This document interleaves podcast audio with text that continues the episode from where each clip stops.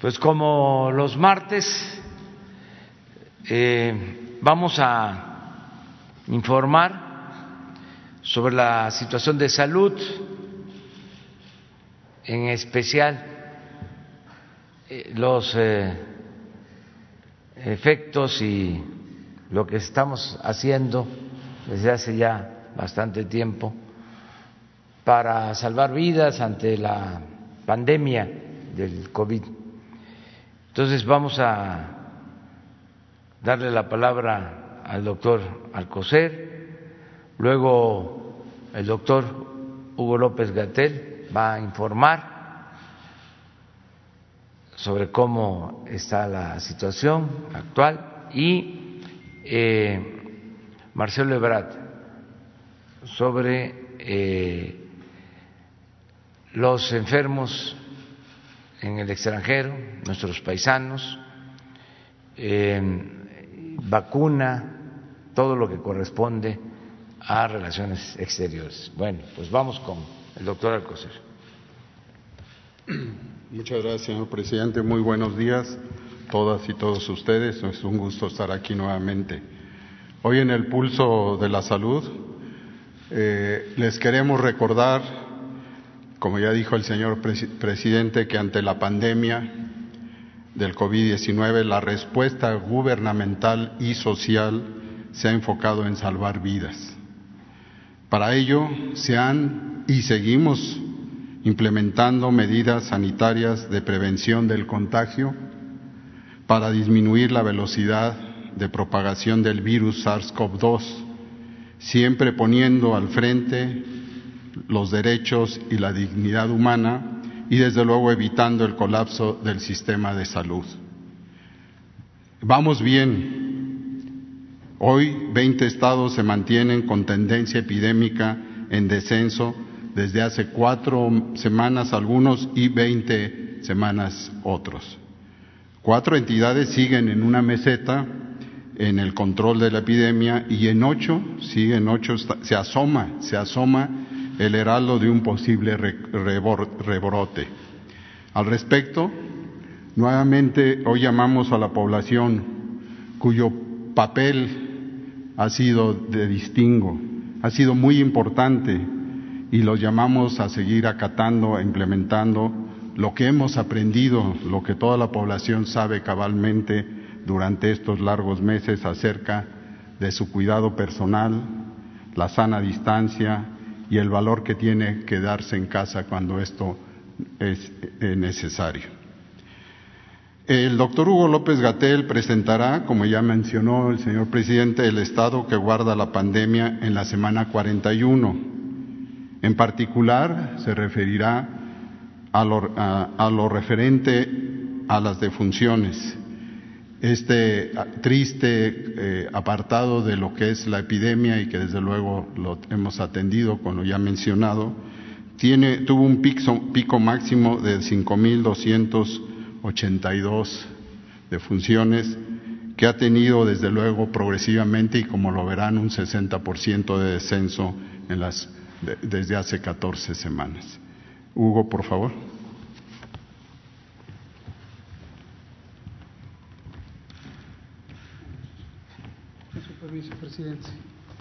Muy buenos días, señor presidente, secretario, canciller. Muy buenos días todas y todos.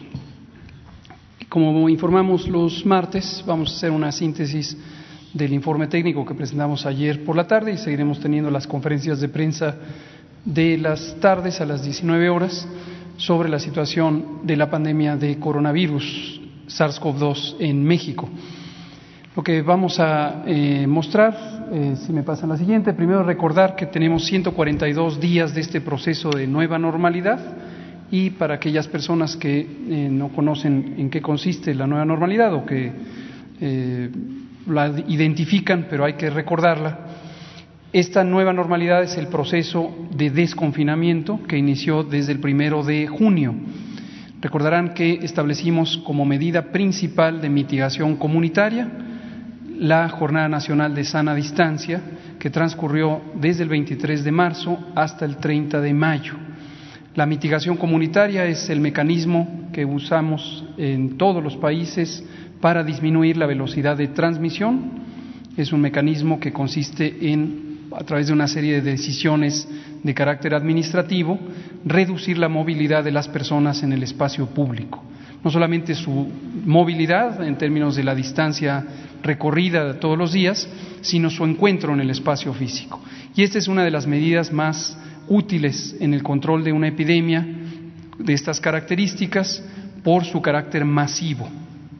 El establecimiento de estas medidas de mitigación eh, de la transmisión no implica no tener otras medidas. Tenemos otras medidas que hemos detallado repetidamente, una de uso local que tiene importancia, pero también sus limitaciones, es la contención centrada en personas. La contención consiste en identificar a los casos de enfermedad y estudiar a sus contactos a través de una entrevista médico-epidemiológica a cada persona que se identifica con enfermedad localmente por medio del personal que está a cargo de los eh, estados, de las eh, autoridades estatales de salud, se reconoce quiénes son las personas que pudieron haber estado en contacto directo durante el periodo relevante de contagio y a todos ellos, a la persona enferma originalmente detectada y a los contactos, se les estudia con las pruebas de laboratorio con el propósito de identificar quién pudo haber sido contagiado y quién no.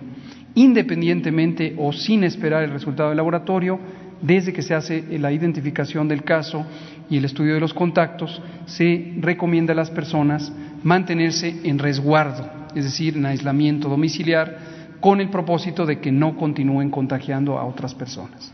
Eso se ha venido haciendo desde el inicio de la, de la epidemia, de hecho antes del primer caso, la mitigación comunitaria y retomo sobre la idea de la nueva normalidad, en todo momento, esto lo hemos también dicho en múltiples ocasiones, hay que buscar el balance entre la intención de reducir los contagios, evitar la enfermedad y por lo tanto evitar las defunciones, salvar la vida, pero al mismo tiempo conscientes, todos los países estamos conscientes de que esto tiene importantes efectos en la economía, en la sociedad, en el bienestar público.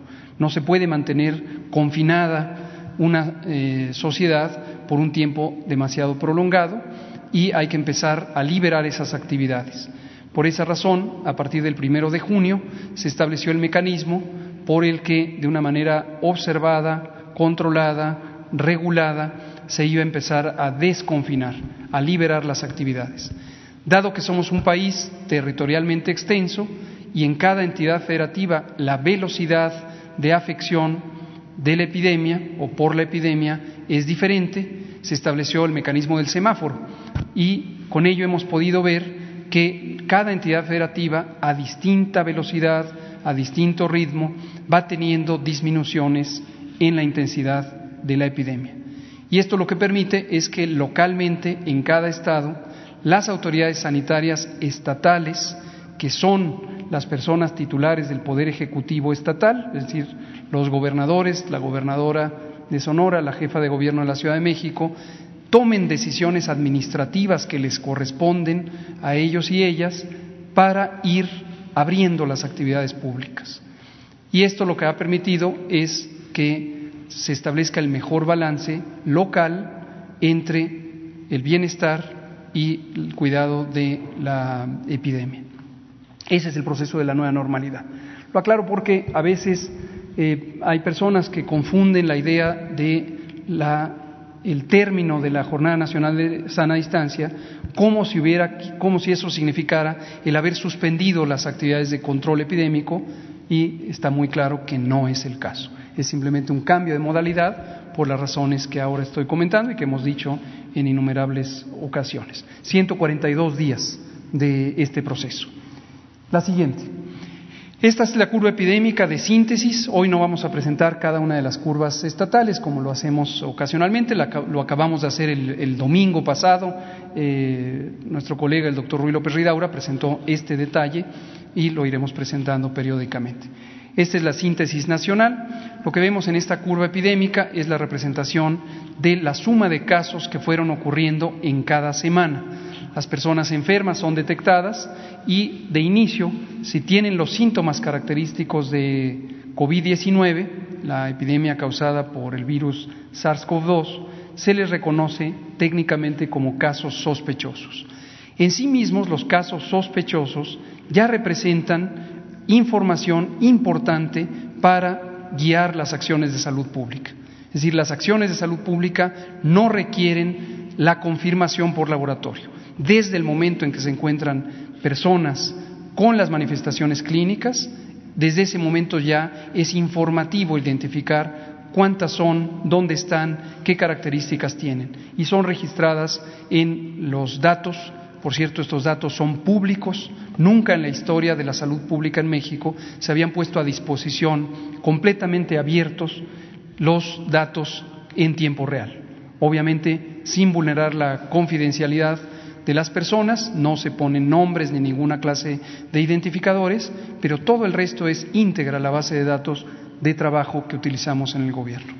Entonces se registran las personas, se les toman muestras para el diagnóstico por laboratorio, de acuerdo a los lineamientos de vigilancia epidemiológica, que también son públicos, y un porcentaje de ellas y ellos resultan positivos al virus SARS-CoV-2. ¿Cuál es ese porcentaje? En este momento 40%. Llegamos a un punto máximo de 59% en la última semana del mes de julio, la semana 29 del año. Y esto lo podemos ver en la línea naranja que se ve en la gráfica, que llegó a un punto máximo justo en la semana 29 y posteriormente empezó a descender. Hasta la semana 38 habíamos llegado precisamente a 38%, posteriormente a 37% y de la semana 39 a la semana 41 hemos tenido un poco de fluctuación y en este momento hay un incremento de dos puntos porcentuales, tenemos 40%. Hoy estamos viviendo en la semana 43 del año. La información, recuérdenlo, siempre se termina en la semana 41, en este caso, es decir, dos semanas atrás. ¿Cuál es la razón? Es un periodo de inestabilidad de los datos, los datos están fluyendo. Recuerden que los datos se generan en cada una de las unidades de salud de atención de la salud del Sistema Nacional de Salud, son más de 26 mil, y estos datos se van integrando a nivel local, en el Estado y finalmente en la Federación.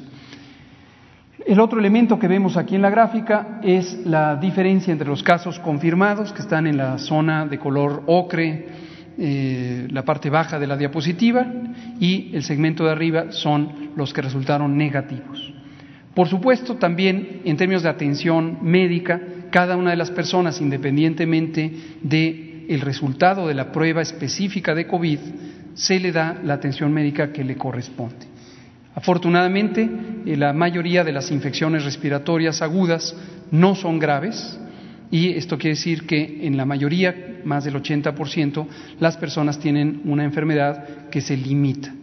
Pero ciertamente, como ocurre con COVID, como ocurre con influenza, como ocurre con otros múltiples virus respiratorios, en personas que tienen disminuida la capacidad del sistema inmune, que tienen enfermedades crónicas como diabetes, hipertensión, enfermedad cardiovascular, enfermedad pulmonar crónica, cáncer, que usan quimioterapia, que viven con VIH y tienen un avanzado deterioro del estado del sistema inmune, pueden tener un riesgo mayor de complicarse. Y este porcentaje de personas, en general es cerca del 15%, pueden requerir un tratamiento más avanzado y cerca del 5%, incluso terapia intensiva, ventilación mecánica, etcétera, con un elevadísimo eh, riesgo de mortalidad. Y lo otro que vemos aquí es la suma de todos los casos, son 2.187.000 que han tenido la identificación, a quienes se les han hecho pruebas de laboratorio y han resultado en lo que se muestra en la gráfica. El resto de los números está en el pie de la figura desafortunadamente se acumulan 86.338 defunciones confirmadas, más otras que veremos en la siguiente gráfica que no tienen una confirmación por laboratorio, pero de nueva cuenta son incorporadas como parte de la vigilancia epidemiológica. La siguiente, por favor. Aquí vemos las curvas epidémicas. Lo importante aquí es que son casos estimados. Nos anticipamos, independientemente de tener ya el resultado del laboratorio, en promedio el resultado del laboratorio puede tardar siete, ocho días eh, en promedio, eh, pero tenemos también la, en los casos eh, leves podemos tener anticipadamente el resultado y lo que vemos ahí es se han incorporado un porcentaje de los casos que todavía no está el resultado del laboratorio, pero sabemos cuál es ese porcentaje y lo multiplicamos por el número de personas enfermas. Esto incrementa las cifras que son los casos estimados y aquí se pueden ver. Lo relevante es ver la tendencia de la curva. La curva epidémica es una gráfica de la frecuencia con que ocurre un fenómeno, en este caso los casos y se ve que fue aumentando, empezó en la semana 10 del año, que es la primera semana de marzo, llegó a un punto máximo en la semana 29, que es la última semana de julio, y posteriormente empezó a descender. Está claro que no desciende de manera eh, monotónica, como le llamamos técnicamente, es decir, de manera continua, siempre para abajo, es como si fuera una escalera. De repente se estanca la disminución. Y esto ocurrió en las tres ocasiones que se ven en la gráfica y en la semana más reciente de la información, que empezó el domingo, la semana 41 del registro, no hay cambio. En este momento empezamos con un cambio mínimo de menos 1% y en este momento del domingo al lunes ya no hubo cambio. Esto es importante por lo primero que eh, queremos destacar y que hemos dicho, estos son elementos que sugieren que la velocidad de reducción de la epidemia se está perdiendo y puede ser consistente con lo que hemos venido anunciando desde mayo, que es la posibilidad de que conjuntamente con la temporada de influenza tengamos un cambio en la intensidad epidémica de COVID-19. Haremos énfasis, lo hemos dicho, para aquellas entidades federativas, ya mencionaba el doctor Alcocer, son ocho, en que cambió la trayectoria de la epidemia empezó a, subir en vez de bajar, que extremen las medidas de eh, seguridad sanitaria. Estaremos actualizando el semáforo COVID y como está escrito, documentado, acordado, establecido en el lineamiento técnico, si en un momento dado, antes de llegar a la quincena en la que se actualiza públicamente el semáforo, identificamos un cambio, inmediatamente se comunicará a las entidades federativas para que extremen las precauciones. Y lo que vemos es que 4% de los casos, eh, que son un poco más de 40 mil, son la epidemia activa. Eso también lo hemos mencionado múltiples veces. Aunque sumamos toda esta cantidad de casos, se estima que son casi 1.989.000, solamente 4%, 40.000, permanecen como casos activos, permanecen como personas con posibilidad de contagiar a otros. Todos los demás ya no pueden contagiar porque ya no son casos. Afortunadamente la mayoría se recuperaron, son estos 623 mil y muy desafortunadamente los 83 mil fallecieron, pero ya no hay casos activos. Es una epidemia de una enfermedad aguda, no de una enfermedad crónica. Esto es muy diferente a las enfermedades crónicas. Quien tiene diabetes no deja de tener diabetes, quien tiene hipertensión no deja de tener hipertensión, porque son enfermedades crónicas de larga duración. Contar cada una de las personas que tiene diabetes, por ejemplo, para hacer la estadística nacional de diabetes, tiene sentido porque nadie deja de tener diabetes. Puede tener mejor control de su diabetes, puede tener un buen control metabólico, controlar la glucosa en la sangre, pero no deja de tener la enfermedad. En cambio, quien tiene COVID deja en promedio en 14 días de tener la enfermedad. Es importante tenerlo en mente. La siguiente y penúltima, o última más bien, es la estadística de mortalidad.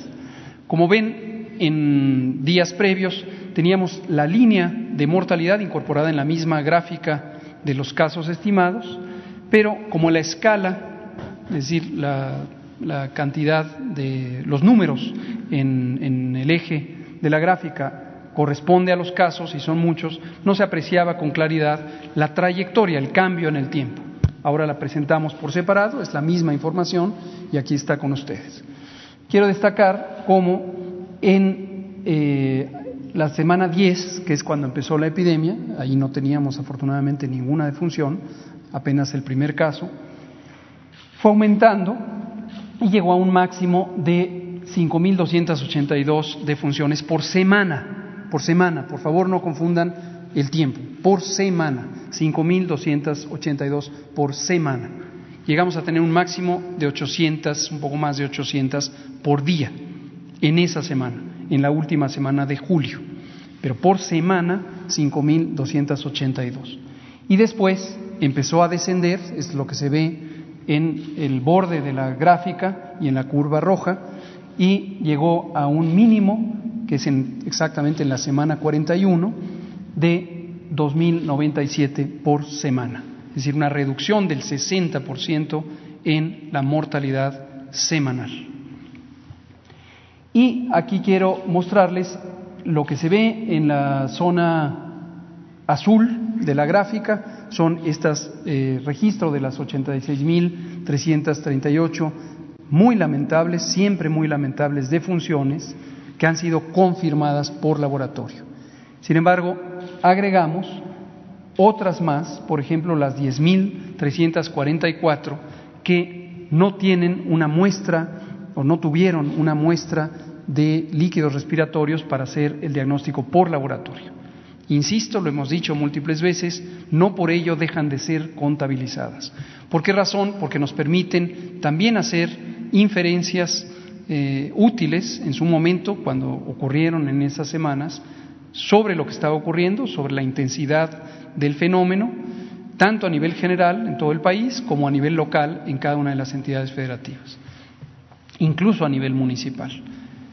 Pero no fueron confirmadas, entonces hay que presentarlas como tales. Y lo que vemos también es algunas, 4.015, que sí se les eh, logró obtener un espécimen, pero por distintas razones técnicas que hemos comentado también en varias ocasiones, no eh, se eh, pudo encontrar el diagnóstico por laboratorio. Una de las razones más frecuentes es que la carga de virus es tan pequeña que no se reporta, no se registra con la técnica de PCR.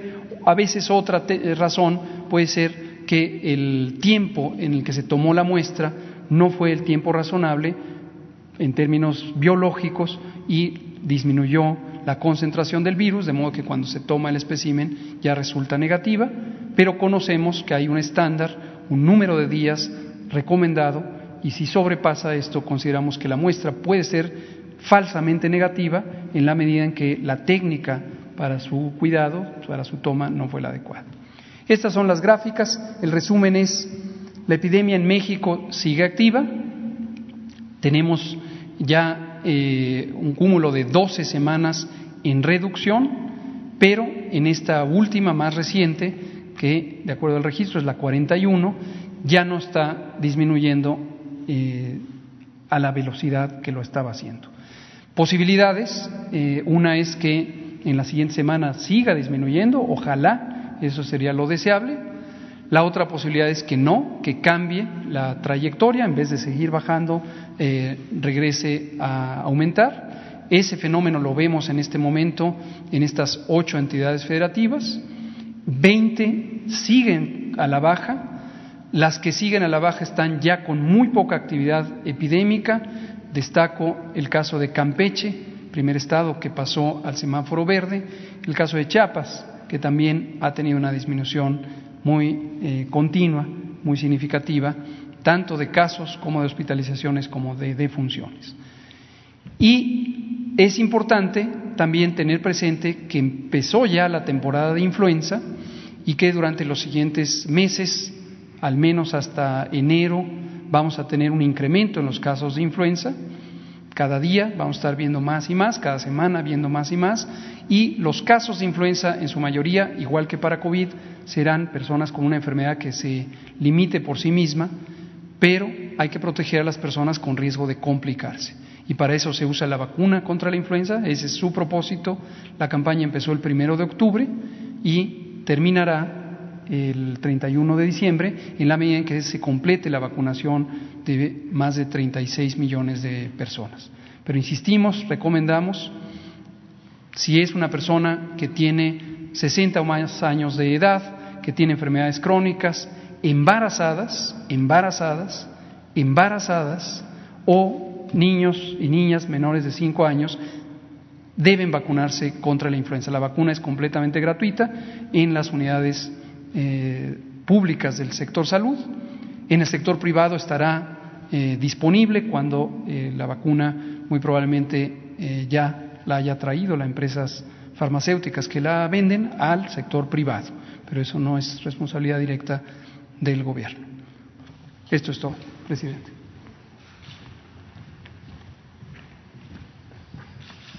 Con su permiso, señor presidente, señor secretario, compañero subsecretario, eh, amigas, amigos todos, muy buenos días.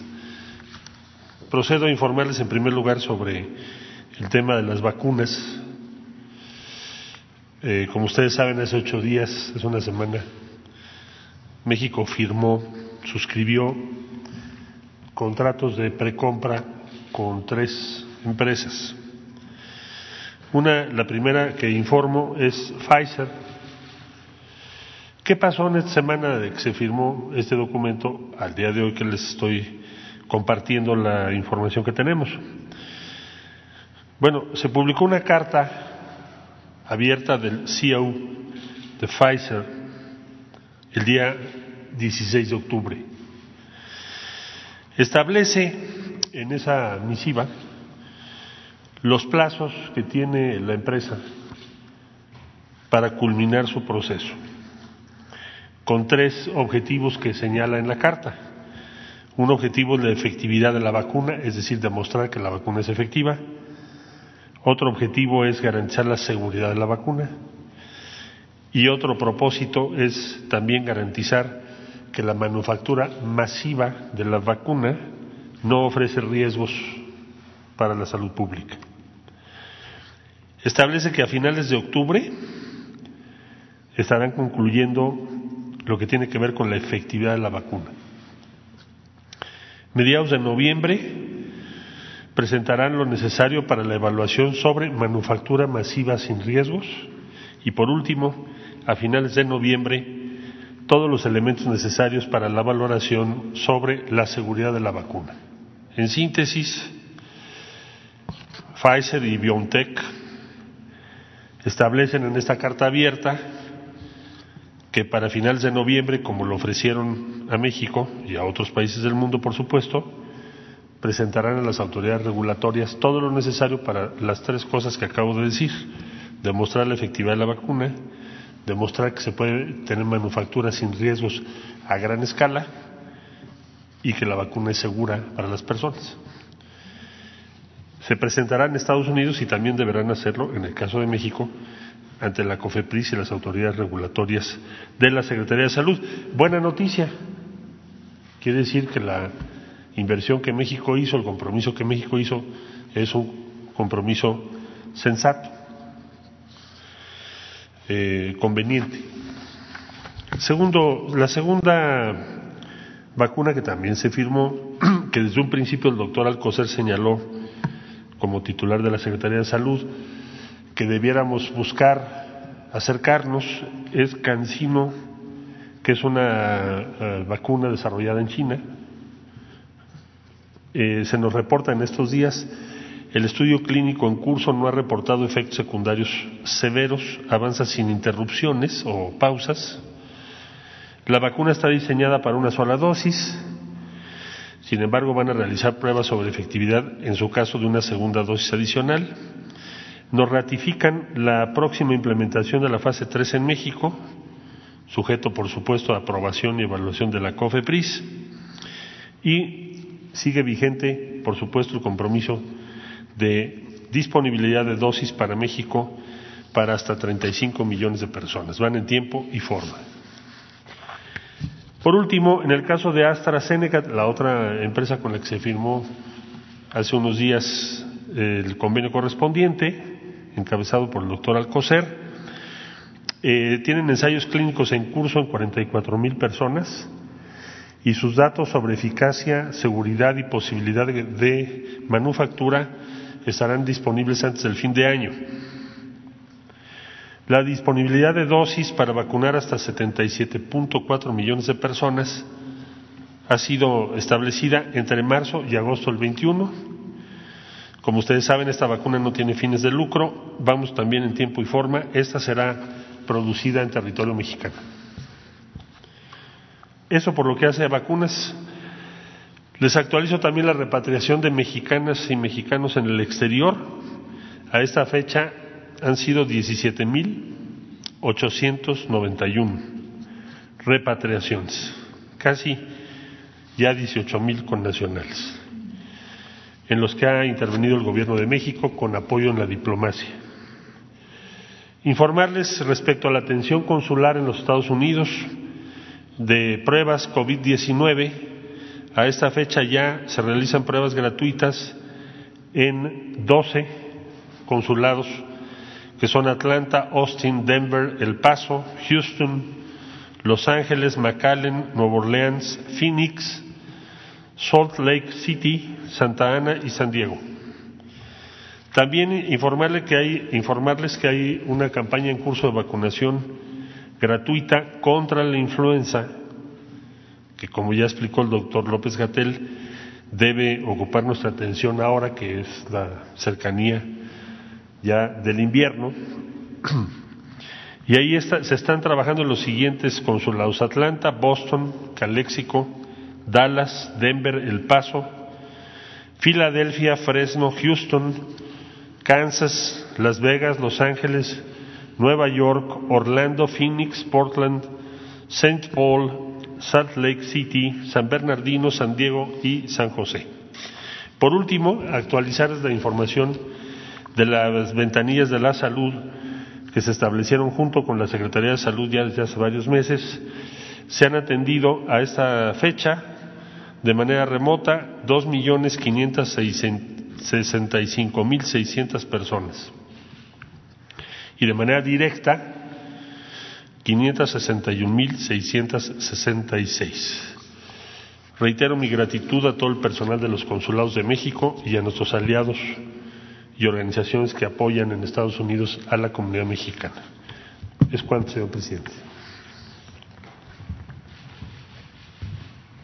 Bueno, este es el informe. Si les parece, eh, abrimos dos o iniciamos dos rondas. Una que este, se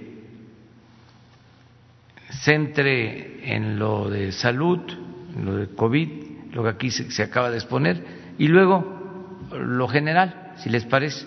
Entonces vamos con salud.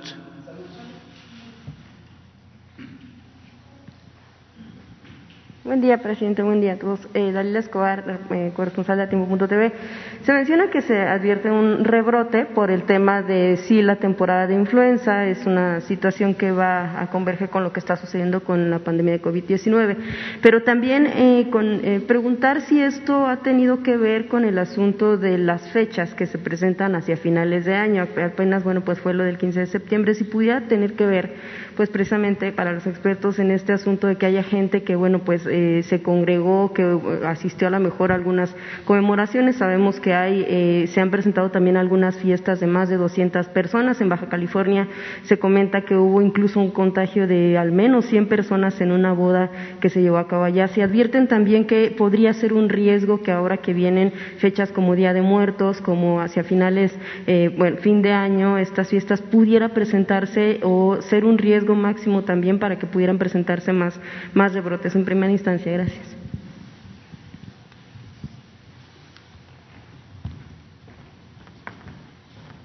Con gusto. Muchas gracias por su pregunta, Brenda, porque es muy relevante tomarlo en cuenta. Sí, efectivamente, eh, este es el mecanismo principal, la congregación de personas. Aquí aprovecho para comentar algo que se comentaba al inicio de la epidemia, la epidemia ocurrió en el final de la temporada de frío, en el inicio de la primavera, para el caso mexicano. En Europa y Estados Unidos había iniciado ya desde la última semana de enero, en México en la última de febrero, prácticamente en marzo. Y existía esta idea de si el calor nos ayudaría a disminuir la intensidad epidémica.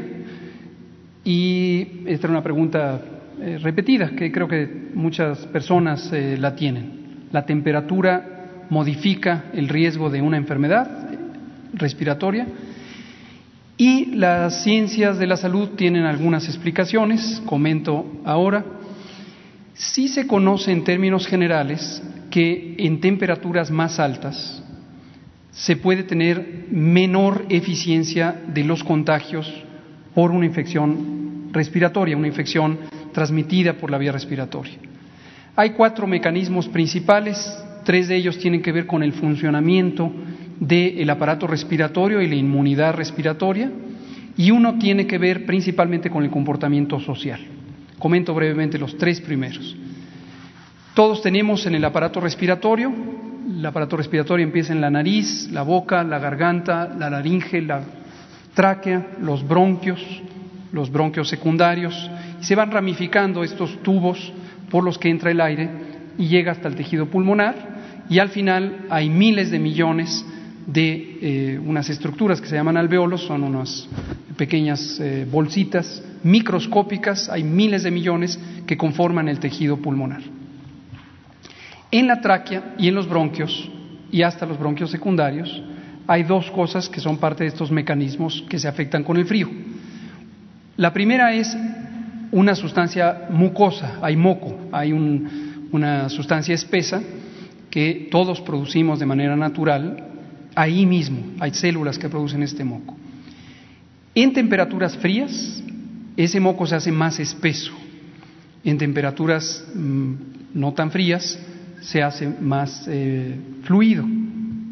Y se conoce que con la respiración de aire frío, por lo menos hasta los primeros segmentos, ya no en la profundidad, porque ya llega el aire más caliente, pero en los primeros segmentos ese moco puede ser más denso.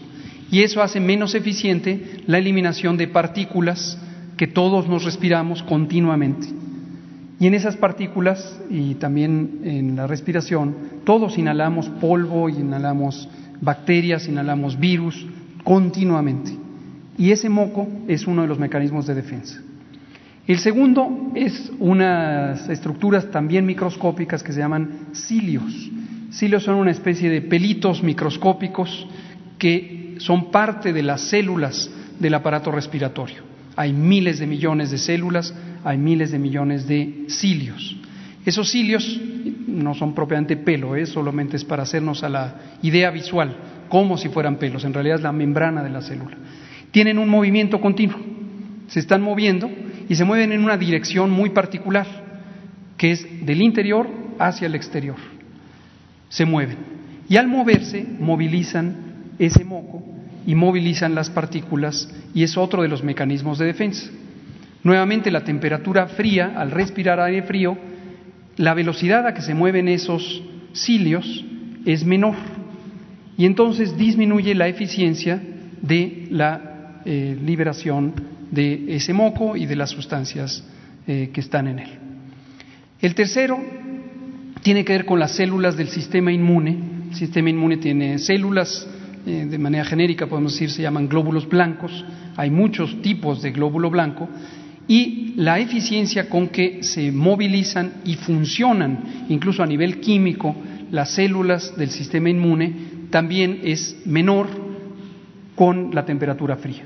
Entonces, alrededor de la vía respiratoria, insisto sobre todo en los segmentos superiores, en este caso mayormente en la garganta, la eficiencia del sistema inmune es menor.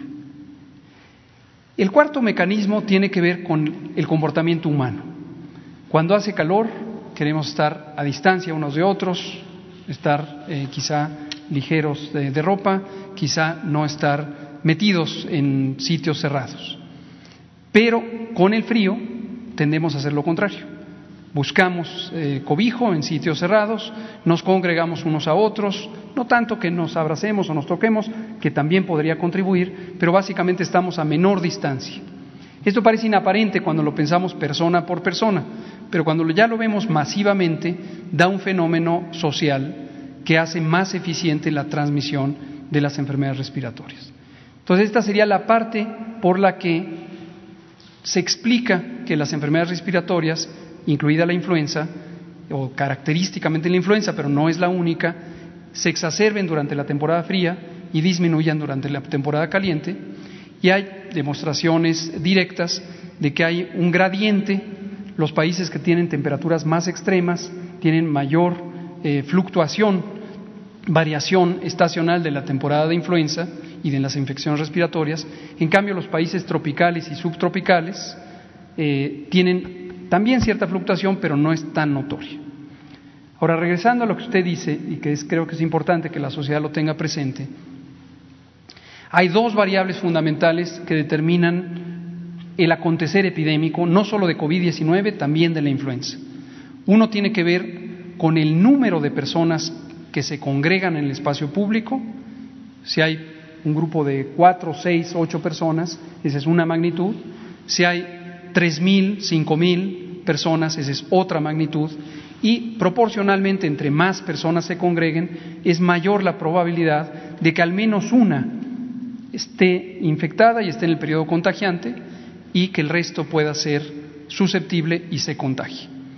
Entonces, no hay duda que en proporción al número de personas que estén en general en el espacio público o en un espacio concreto, será el riesgo, pero también la magnitud de los contagios.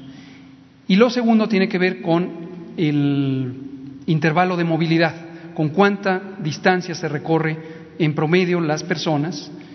Cuando las personas conviven en su entorno más cercano, la familia o la comunidad, pertenecen a un mismo eh, círculo de riesgo. Pero cuando empiezan a interactuar con personas que provienen de otros sitios más remotos, son círculos de riesgo diferentes. Le llamo círculo por hablar de un grupo humano que puede tener distintas intensidades de exposición. Y por eso los eventos masivos, incluidos los eventos deportivos, los estadios, los conciertos, donde puede haber decenas de miles de personas, o las bodas, los festivales populares, donde pueden congregarse personas de múltiples lugares, son eh, experiencias del más alto riesgo. Entonces, sí, la conclusión es, por eso es esperable que podría venir este incremento de casos en México y en otros países del mundo, y la manera de contrarrestarlo o disminuir el riesgo es mantener este cuidado de que no nos congreguemos en el espacio público. Doctor, hay una pregunta. Entonces, a partir, bueno, también tiene que ver con cuestiones de fechas que vienen, que son no dejan de ser importantes para la población mexicana, como el Día de Muertos, que es de las más importantes, hacia finales de año. Eh, ¿Cuál sería la recomendación como especialistas para autoridades en torno a si va a haber restricción o no en, panteones o en otro tipo de, situaciones, en reforma la Basílica de Guadalupe ahora el 12 de diciembre, este tipo de situaciones? Muchas gracias. Esto también es muy importante.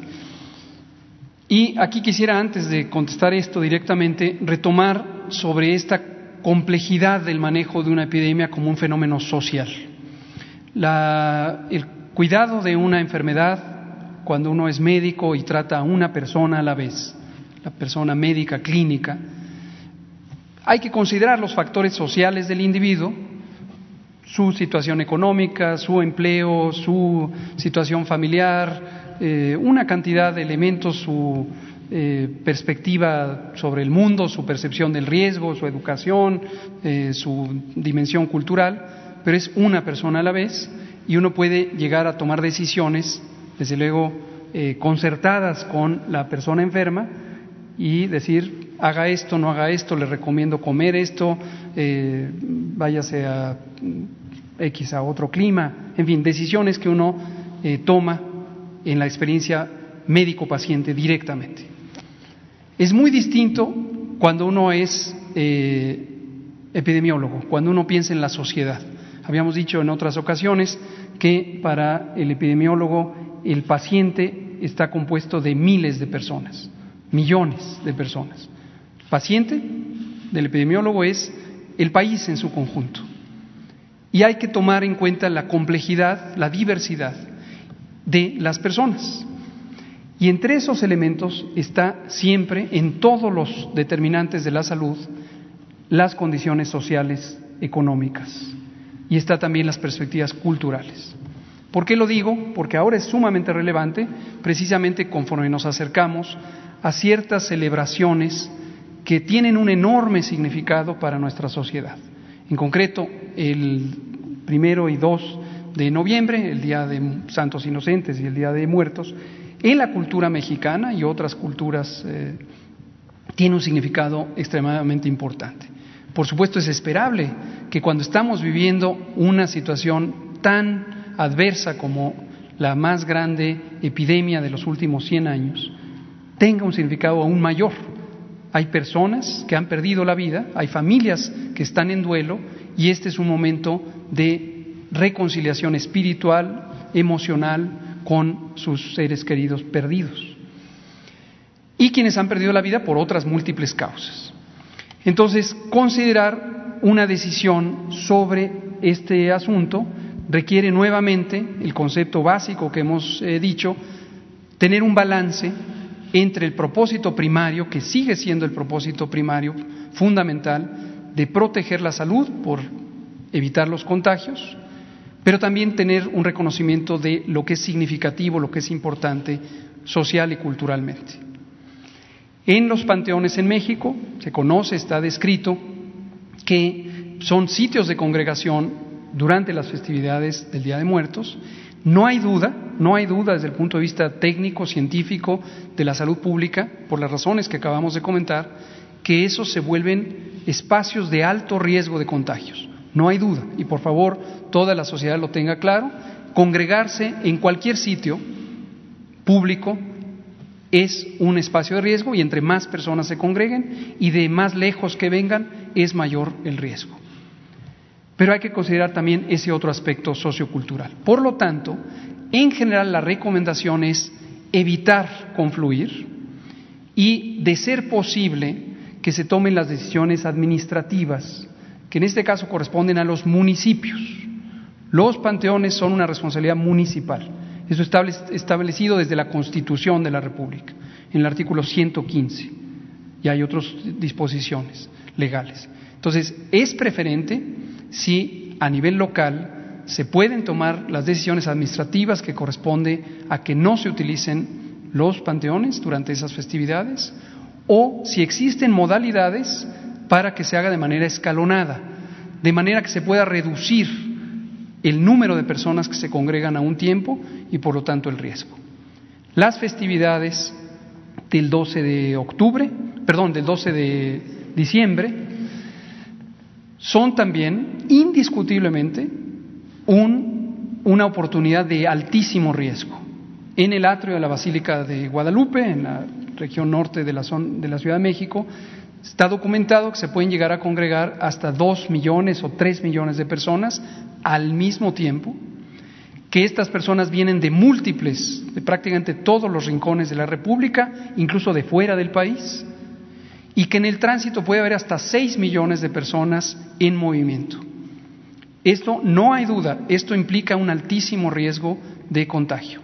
Y hemos estado en conversaciones a través de la secretaria de Gobernación, la doctora Sánchez Cordero, con eh, la Iglesia Católica para identificar si existe la posibilidad, y parece que sí la hay, lo vemos con mucho gusto y agradecemos a la Conferencia del Episcopado Mexicano, que por iniciativa de ellos mismos se modifique la modalidad en la que podría ocurrir esto, de tal suerte que tengamos el beneficio en los dos sentidos, la protección de la salud y por supuesto el respeto completo a las tradiciones y el culto y las convicciones religiosas del pueblo de México. ¿No les han adelantado cómo sería esta nueva modalidad? ¿Mande usted? ¿No les han adelantado cómo sería esta modalidad? Estamos en pláticas y en cuanto tengamos una resolución lo comentaremos eh, públicamente. Gracias, doctor. Muchas gracias. También sobre las peregrinaciones, como menciona la compañera. Lo mismo, todo, es decir, aquí no hay una duda científica. Donde hay congregación de personas, sea cual sea la razón, hay riesgo.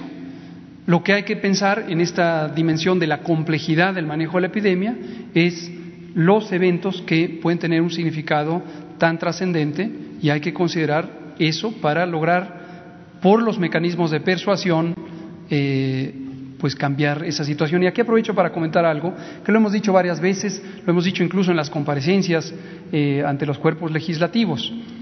Hay una gran diferencia de la que nos sentimos eh, muy satisfechos entre el manejo de la epidemia en México y los mecanismos por los que se ha manejado en otros países, sin menospreciar eh, los logros que pudieran haber tenido otros países.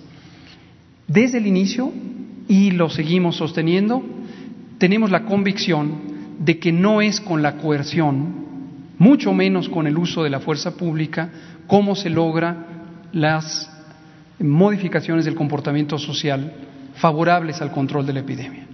Eso fue una decisión, no es un accidente. En México decidimos, lo hemos comentado en esta conferencia y en la vespertina muchas veces, decidimos que no ejerceríamos la coerción, ni por la vía administrativa, ni mucho menos con el uso de la fuerza pública. Y las razones son bastante obvias para nosotros y yo creo que para la sociedad. En México tenemos una sociedad con enormes desigualdades sociales y económicas.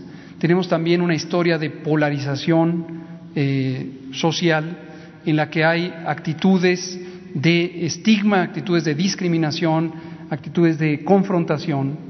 Tenemos también una muy lamentable trayectoria, sobre todo en los años o sexenios recientes, de abuso de la fuerza pública, de violentación de los derechos humanos. Y nosotros somos un gobierno convencido de que, en primer lugar, está el respeto a los derechos. Entonces, nos quedó muy claro que si las acciones de prevención, de control de la epidemia, se situaban sobre el individuo y al individuo se le obliga a que haga una cosa o la otra, la otra, el cubrebocas, la distancia, etcétera, se está victimizando a quien en sí mismo, y lo somos todos los que vivimos en el país, somos víctimas de un fenómeno externo que es la epidemia. Y por esa razón diseñamos las medidas de control epidémico para que el sujeto de la acción fueran los espacios públicos que determinan que las personas se encuentren. Las disposiciones administrativas, claro que existen, claro que están a cargo del gobierno, claro que son responsabilidad del gobierno y las hemos ido ejerciendo, pero si se fijan ustedes, están dirigidas no a las personas, están dirigidas a las razones por las que las personas salen de casa y se congregan. Mayormente las personas salen de casa y se congregan por tres circunstancias. El estudio, el sistema educativo nacional, que fue la primera actividad que se interrumpió temporalmente y que nos permitió tener 40 millones de personas, según hemos estimado, fuera de la circulación pública. 40 millones. El trabajo y por eso la disposición administrativa que surgió del acuerdo del secretario de Salud y del Consejo de Salud General fue la suspensión de los empleos temporal, excepto actividades esenciales. En la administración pública permanecen también suspendidas las actividades, excepto las esenciales para el servicio al público. Y la tercera razón es, le voy a llamar en términos genéricos, la recreación. La recreación implica múltiples actividades espirituales, culturales, sociales, recreativas, deportivas, etcétera, y también la disposición pone la responsabilidad de suspensión sobre los que administran esas eh, actividades. En su momento los museos, los cines, los teatros, las playas, las plazas públicas, las propias iglesias. Por cierto que eso también, y lo agradecemos, se hizo por consenso.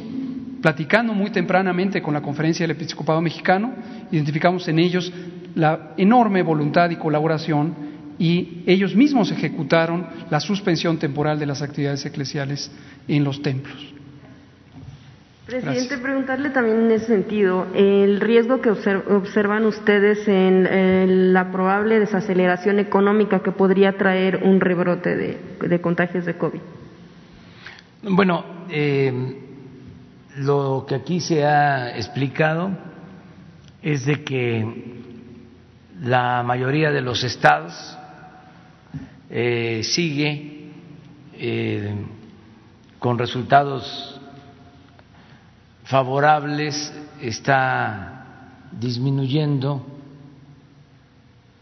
consecutivamente la pandemia, es decir, semana tras semana hay descensos en 20 estados. Ya es muy probable que Chiapas entre a semáforo verde, se mantiene en verde Campeche, no hay este, todavía eh, rebrotes, hay eh, algunos estados en donde ha aumentado el contagio, pero no se puede hablar de un rebrote. Están disminuyendo, que eso nos importa mucho, es lo que más nos interesa, los fallecimientos, esa eh, gráfica que no se mostraba de esa forma, a ver si la vuelven a poner, es para nosotros pues un alivio. Y demuestra con mucha claridad, precisión, que no hay un rebrote, que puede ser que aumente el número de ocupación hospitalaria, pero eh, no se refleja en un incremento de fallecimientos. Y también la ocupación hospitalaria pues no ha tenido aumentos significativos. Esto es muy importante. En el caso de la economía, va recuperándose. Les voy a dar dos datos, puedo dar dos más, pero solo con dos. Se está apreciando el peso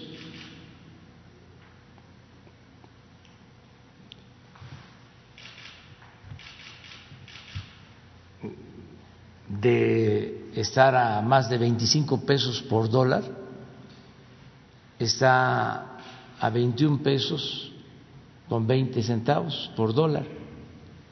Estamos recuperando como 4 pesos por dólar. Y desde que estamos en el gobierno, a pesar de la pandemia, ayer teníamos una depreciación de apenas el 4%. Si se compara con otros países, no lo voy a hacer, eso se los dejo de tarea a ustedes, se van a dar cuenta de que la depreciación de otras monedas es mayor a lo que se ha depreciado el peso. Ese es un buen dato. Otro dato importante es que nos estamos recuperando y ya eh, se están creando empleos. Después de que se perdieron cerca de un millón de empleos, de trabajadores inscritos en el Seguro Social. Ahora ya llevamos hasta ayer 320 mil empleos recuperados.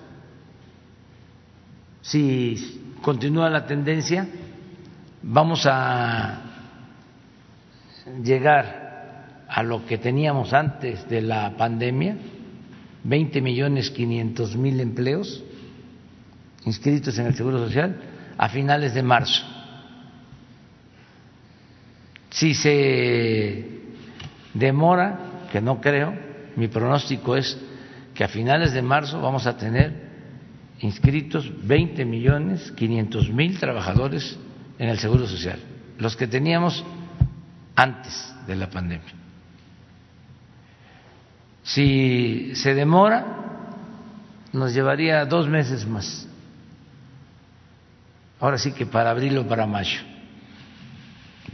Entonces, esto ayuda mucho a entender de cómo estamos en lo económico. No se nos ha caído la recaudación, no tenemos disminución en el consumo, que esto es muy importante. Eh, sigue llegando la inversión extranjera, no se nos ha caído la recaudación, no tuvimos necesidad de aumentar impuestos, no eh, aumentó el precio de los combustibles, no hubo gasolinazos, tenemos finanzas públicas sanas, no recurrimos a deuda pública adicional. Entonces, ahí vamos. Está funcionando la estrategia. Yo creo que por eso, entre otras razones, eh, se nombró al secretario de Hacienda, déjenme que yo presuma, ofrezco disculpa no se enojen tanto mis adversarios. Este, no hay que enojarse. Yo creo que por eso eh, eligieron a Arturo Herrera, secretario de Hacienda del Gobierno de México, como presidente del Consejo de Administración por un año del Banco Mundial y del Banco y del Fondo Monetario Internacional. Sea, la economía de México eh, está eh, acreditada o el manejo de la política económica de México eh, se reconoce a nivel internacional por resultados, porque lo que cuenta son los resultados.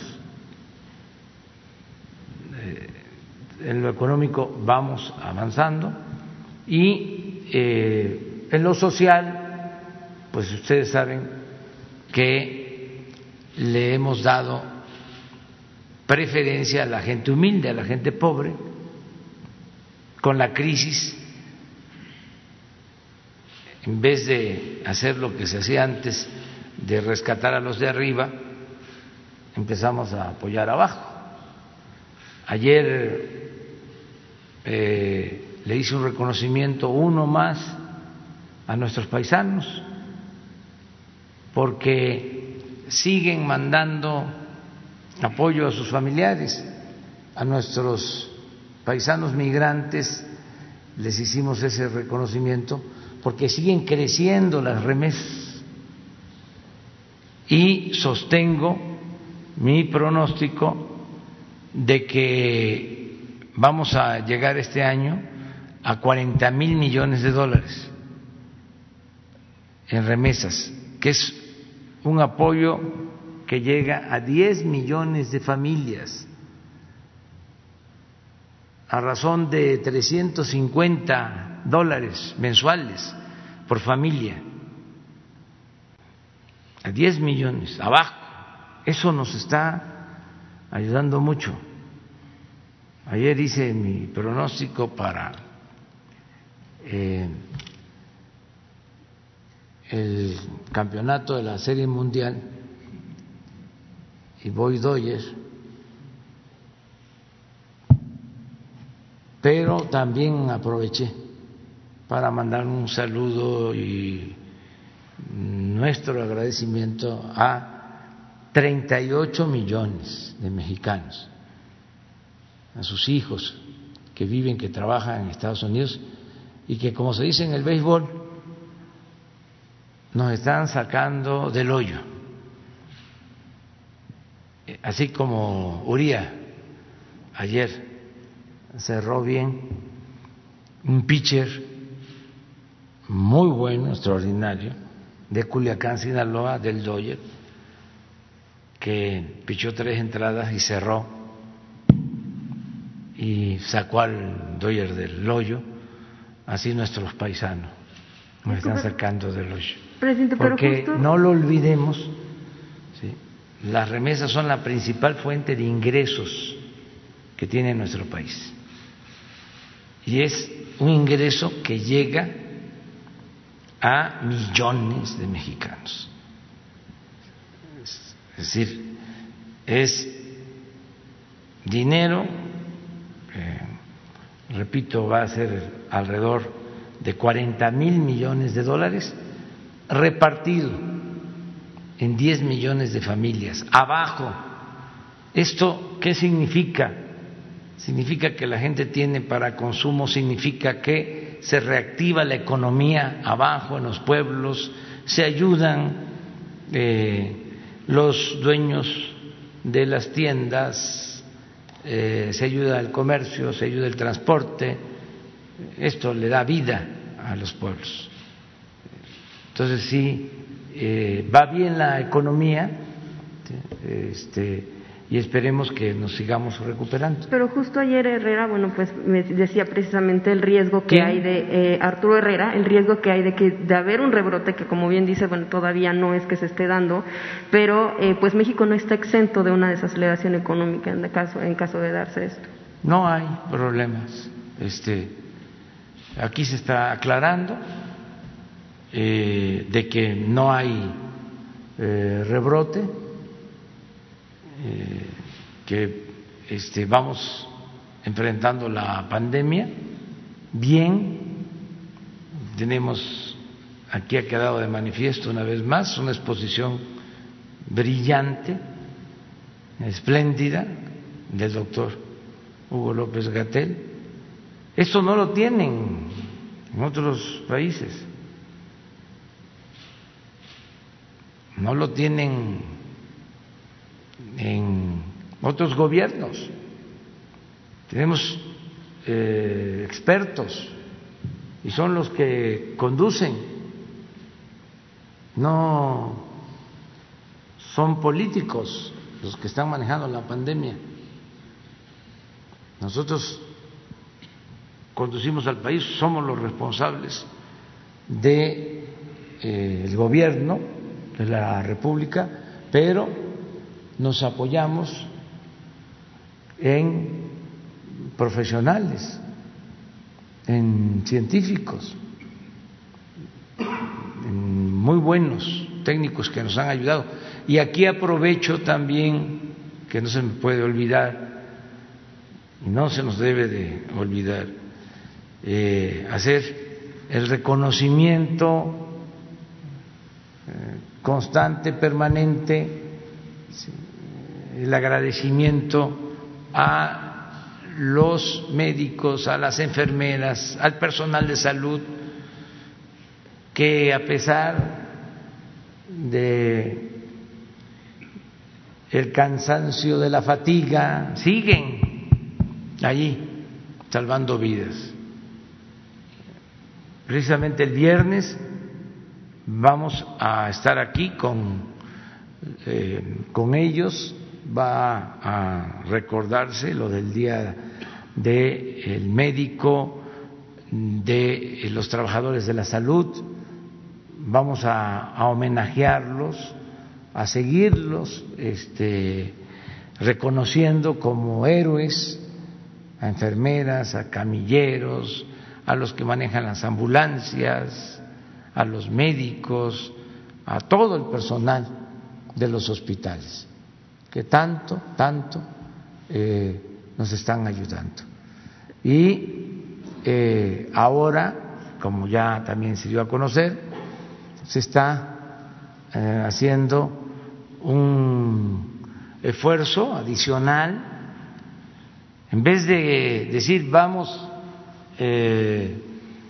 controlando la pandemia y van bajando afortunadamente los fallecidos, el número de fallecidos, y ya, con eso nos conformamos.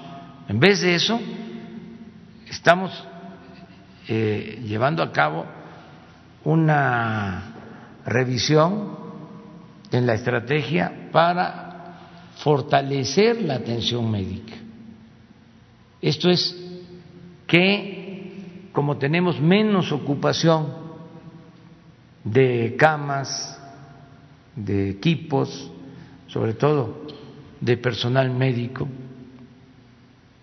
porque eh, tenemos 70% de disponibilidad de la infraestructura para la atención de la pandemia, pues vamos a eh, concentrar eh, en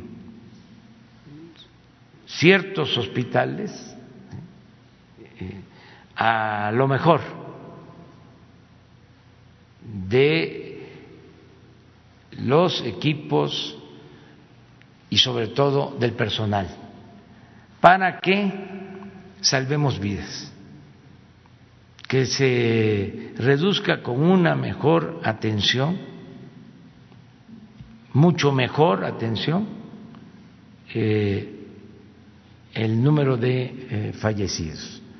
Esto va a implicar no solo el que se haga esta reconversión, esta nueva reconversión, acuérdense cómo hospitales que atendían a pacientes de distintas enfermedades se reconvirtieron para atender solo a pacientes COVID Ahora va una nueva reconversión de esos hospitales COVID pensando en concentrar eh, una mejor atención en hospitales eh, bien eh, definidos, donde van a estar los mejores médicos, los mejores especialistas. Pero eso no solo el sector público no solo es ISTE, eh, el Seguro Social, el INSABI,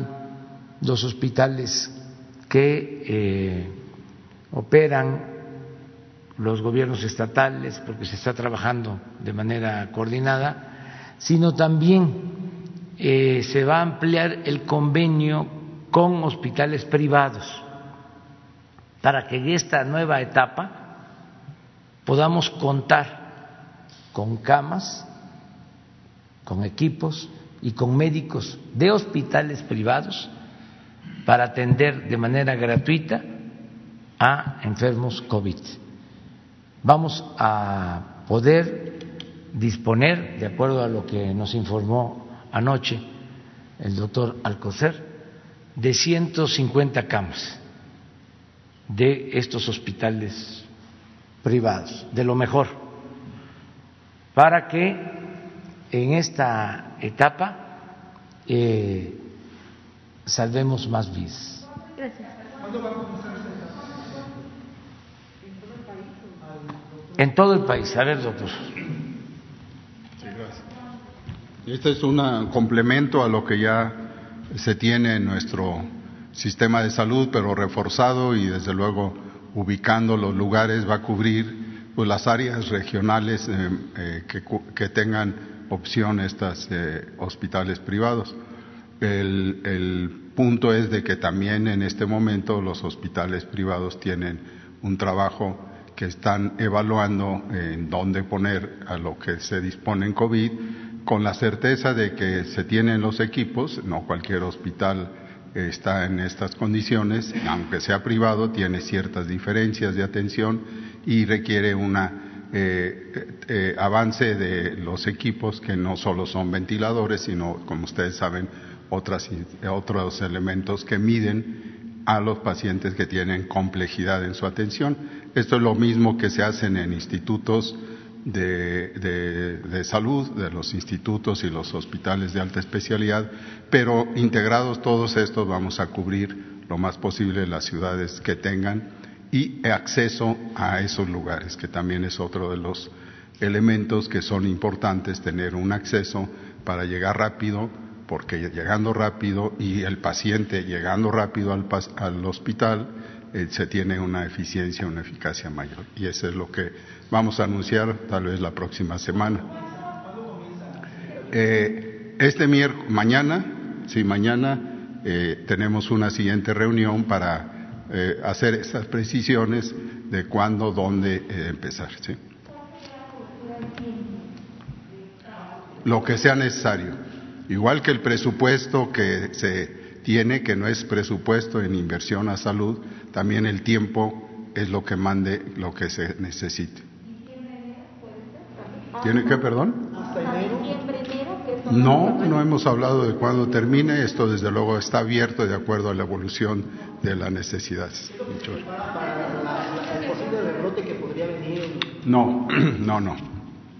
Ustedes recuerden que la palabra importante, muy importante en la salud es la prevención.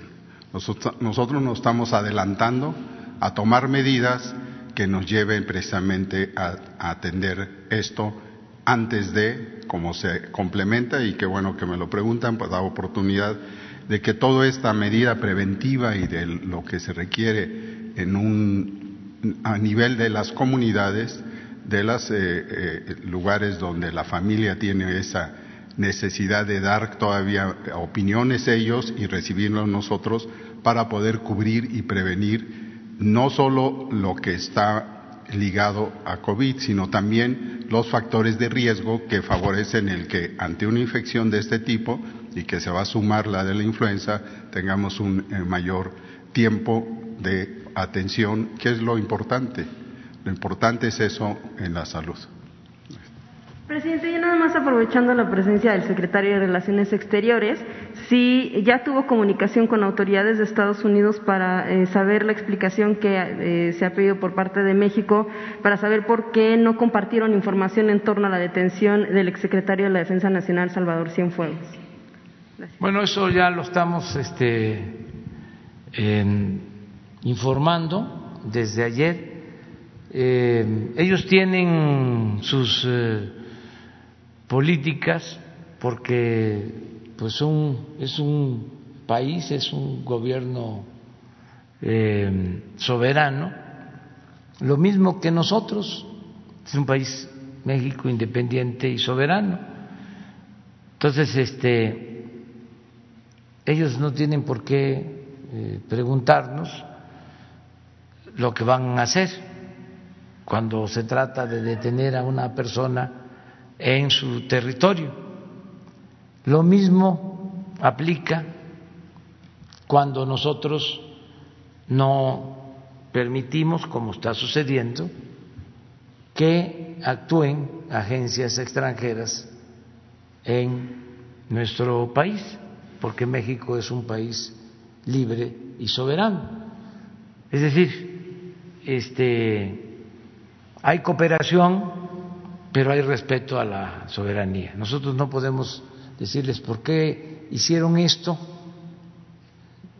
Esa es una decisión mm, que ellos eh, eh, tomaron y eh, ya lo dije ayer, vamos a esperar mm, resultados de la investigación, cuidando de que no se afecte, no se dañe una institución tan importante como la Secretaría de la Defensa Nacional, que no se afecten las Fuerzas Armadas de nuestro país, que son eh, importantísimas para el desarrollo de México, para garantizar la paz, la tranquilidad y la defensa de nuestro país como nación independiente y soberana.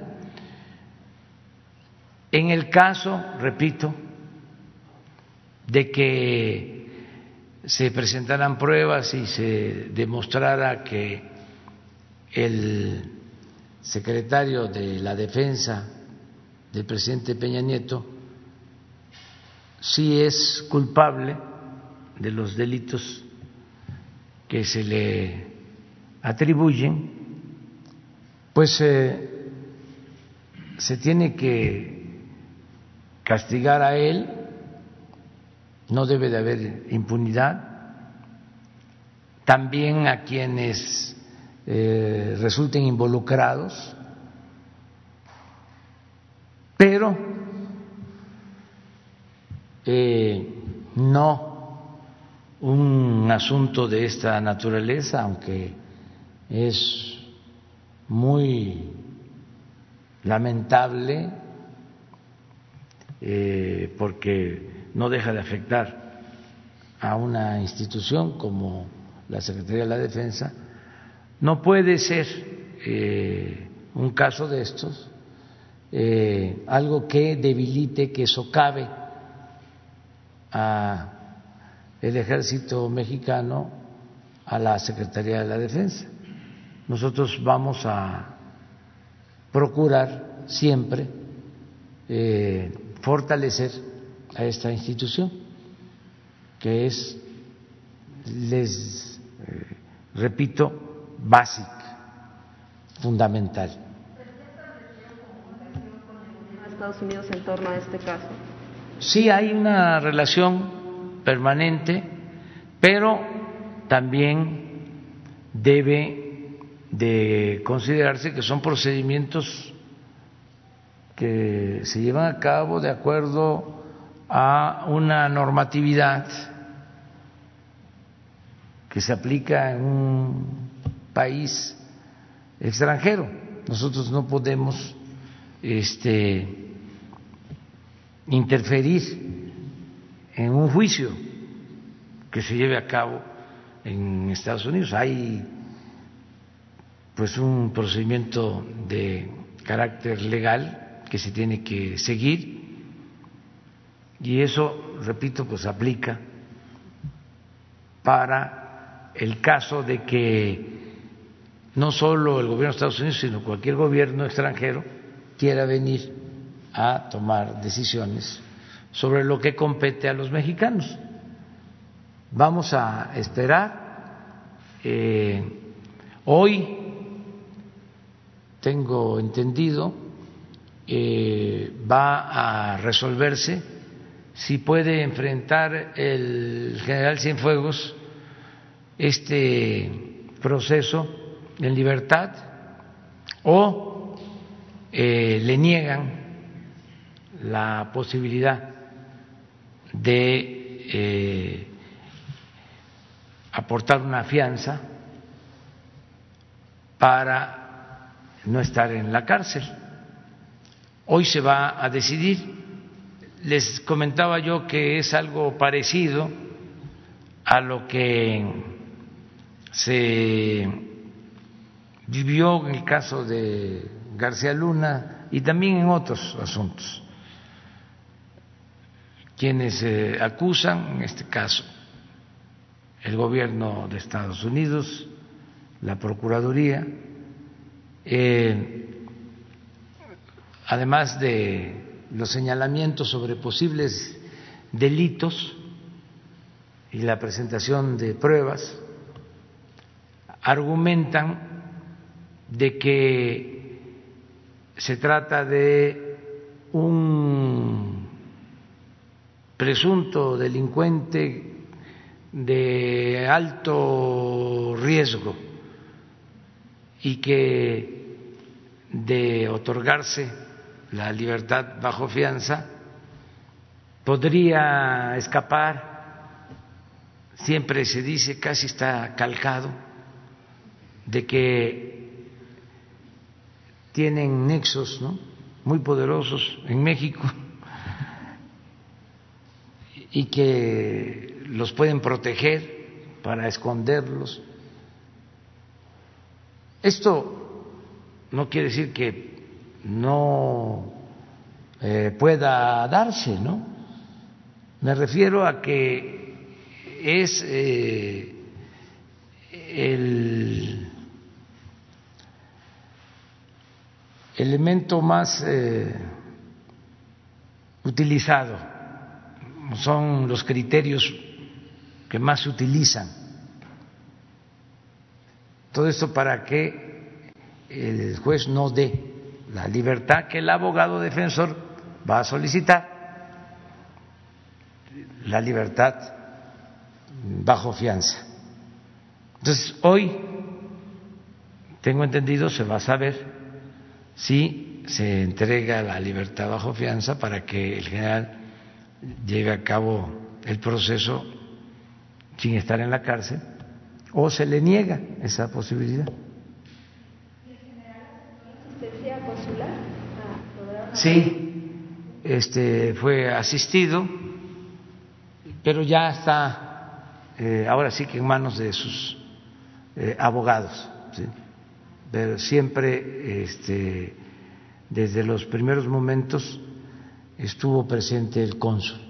No le estoy dando la palabra a Marcelo, que podría este, explicarlo con más precisión, porque este caso eh, nos interesa tanto por su delicadeza que yo quiero ser el vocero para que eh, no hablemos todos y se evite eh, una ah, manipulación de la información, como lo que vimos del periódico Reforma el sábado.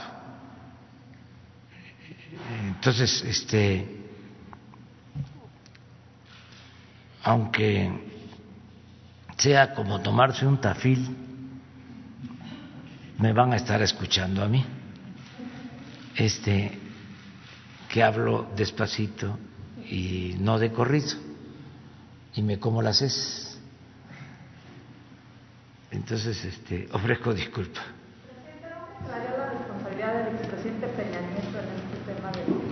Es que no nos debemos adelantar, vamos a esperar que pruebas se presentan.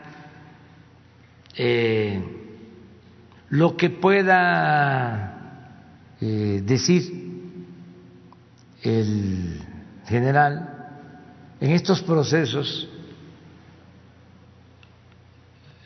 hay esa característica de que se les propone que cooperen y esto a cambio de una disminución de eh, las penas hay quienes aceptan y hay quienes no. Por ejemplo, no ha aceptado todavía un acuerdo García Luna, aunque faltan audiencias y este, presentación de pruebas,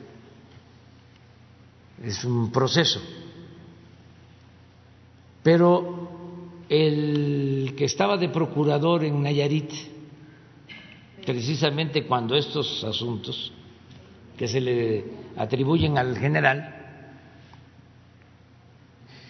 él fue detenido también en California y él eh, aceptó ser testigo protegido.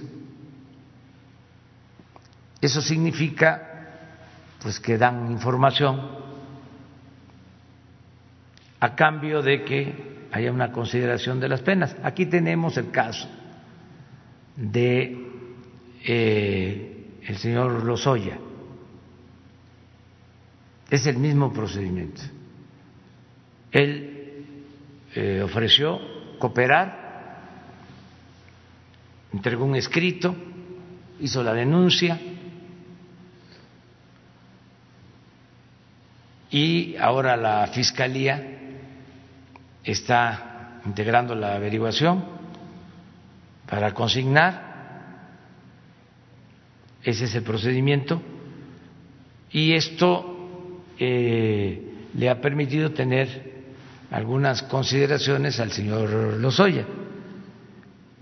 Eso mismo debe de seguirse practicando en México, es mi opinión.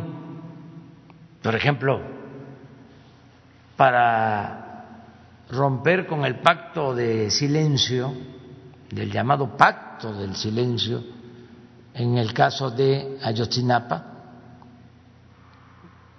nosotros estamos a favor de que eh, los que informen mm, tengan eh, una consideración, porque nos interesa saber dónde están los jóvenes de Ayotzinapa. Entonces, no se usaba antes este procedimiento. Ahora queremos que se use más. Lo otro que nos importa mucho también es la reparación del daño. En el caso de fraudes, en este caso de el señor Lozoya, pues eh, queremos recuperar lo que se pagó de más por la planta de fertilizantes, son 200 millones de dólares.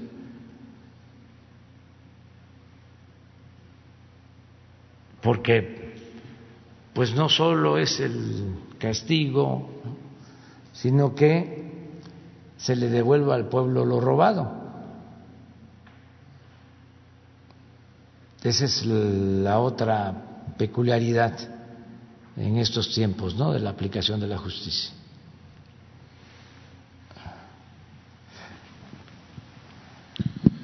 Buenos días, señor presidente. Vicente Serrano, conductor de Sin Censura. Ya que va a ser el vocero de los temas delicados y hablando de estos temas, quiero respetuosamente preguntarle, pedirle su reflexión, no hacia el pasado, sino en el presente y tal vez hacia el futuro, con el arresto del general Cienfuegos y con la detención de Genaro García Luna. ¿Qué piensa de los potenciales García Lunas y Cienfuegos en su gobierno, presidente?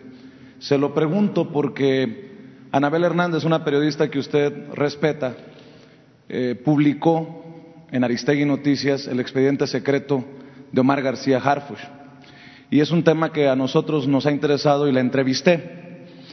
Y debido a que en ciertos sectores el nombre de García Harfush se maneja como posible sustituto o sucesor cuando Alfonso Durazo se vaya a buscar ser gobernador de Sonora, yo le quiero mencionar sobre este caso y escuchar su reflexión. Anabel Hernández publica que Harfush es un nombre de Luis Cárdenas Palomino y en cuyos exámenes de control de confianza mintió sobre sus compromisos con la delincuencia organizada. En diferentes ocasiones en el detector de mentiras a la pregunta, ¿mantienes compromisos con la delincuencia organizada? García Harfush, quien es secretario de Seguridad Pública en la Ciudad de México, registró reacciones significativas de falta de veracidad, según quedó asentado en los eh, informes correspondientes. El 13 de enero de 2009, el 18 de mayo de 2011 y el 6 de octubre de 2011 quedó sembrada la duda de si el funcionario contestó con la verdad sobre sus vínculos con la delincuencia organizada. Al final, la Dirección General del Control de Confianza llegó a una conclusión. En la parte inferior derecha del reporte integral de evaluación puede leerse con letras mayúsculas la frase definitiva Omar García Harfush no cumple con el perfil. Señor presidente, Fox, Calderón, Peña Nieto dirán que no sabían dirán que nunca leyeron lo que han escrito, lo que han señalado colegas que se dedican a la investigación periodística y han hablado sobre estos personajes, pero nosotros hemos advertido aquí de algunos tapones en la Fiscalía, tapones con nombre y apellido, algunos compadres, por ejemplo, de Luis Cárdenas Palomino, que siguen sin encontrarlo a pesar de que es buscado por las autoridades estadounidenses. ¿Qué piensa, presidente, de los potenciales eh, Cienfuegos o García Lunas en el gobierno? Y sobre el caso de García Harfush, ¿esto lo descalifica de ser tomado en cuenta como un posible sustituto de Alfonso Durazo? Y se lo comento porque la investigación ahí está, los documentos ahí están, y no es cualquier investigación, señor presidente. Eh, nosotros tenemos eh, mucho cuidado en la selección de los que nos ayudan para garantizar la paz y la tranquilidad en el país. Porque eh, es eh, evidente de dominio público de que los encargados de la seguridad pública en los gobiernos anteriores no estuvieron a la altura de las circunstancias. Y tenemos que tener mucho cuidado. Desde que me tocó elegir al secretario de la Defensa, al secretario de Marina, al secretario de Seguridad Pública, estuve pendiente de que se tratara de gente íntegra, eh, sin vínculos con la delincuencia. Desde hace muchos años he venido planteando que eh, es indispensable tener una frontera, una línea divisoria entre autoridad y delincuencia. Y aquí incluyo a la delincuencia común y a la delincuencia de cuello blanco, porque se padecían de las dos en el gobierno. O sea, la delincuencia común pues ya está quedando de manifiesto, tenía protección. Por eso se hablaba de un narcoestado o de un narcogobierno. Pero también la delincuencia de cuello blanco que no se mencionaba mucho porque es una delincuencia fifí, este, tenía secuestrado al gobierno y saqueaban sin perder su respetabilidad. Nada más que por la mala costumbre de llamar delincuente o ratero solo al que se dedica a actividades eh, ilícitas eh, muy conocidas, no se le daba el mismo tratamiento a quienes hacían, por ejemplo, una operación en el gobierno o recibían un contrato y se quedaban con 100, 200 millones de dólares. Eh, se llegó a decir de que el Chapo estaba entre, no me gusta decirle así, Guzmán lo era, fresco disculpa, este, estaba entre los hombres más ricos del mundo yo dije en su momento que no. No, no, hablando en términos de béisbol, cuando mucho jugaba en triple A, pero no en grandes ligas. Los que eh, estaban en grandes ligas no aparecían. O sea, este no eh, eran tratados de esa manera. Entonces, nosotros siempre hemos sostenido que debe de haber esta separación tajante.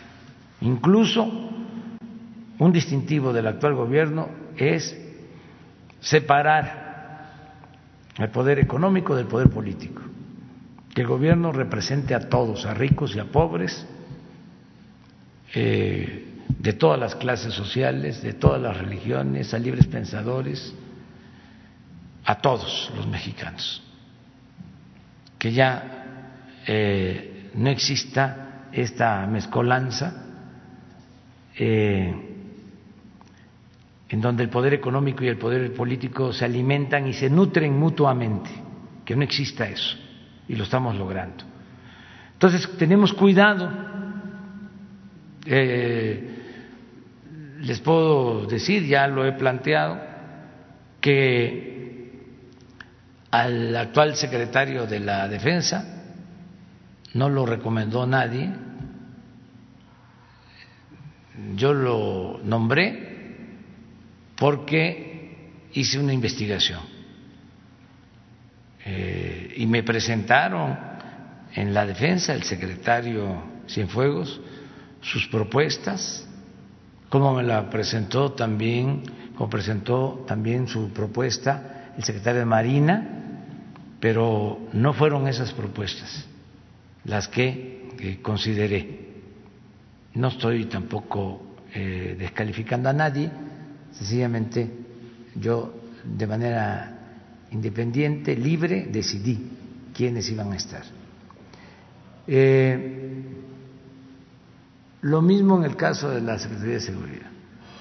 Entonces vamos a seguir cuidando que pues no haya García Lunas, como tú dices, y que no este, se presenten casos bochornosos, este, vergonzosos, como los que estamos ahora eh, padeciendo por la detención del secretario de la Defensa. Entonces vamos a cuidar eso, lo vamos a seguir cuidando. Eh, no quiero presumir, pero no somos iguales. ¿Ya tiene sucesor para Alfonso Durazo? ¿Ya lo tiene pensado? Eh, todavía en eso estoy, eh, estoy pensando precisamente para que sea una gente íntegra, honesta, limpia, que este, nos garantice lo que se ha logrado con Durazo una muy buena coordinación del Gabinete de Seguridad y que sigamos adelante. Esto si este, Durazo decide eh, irse.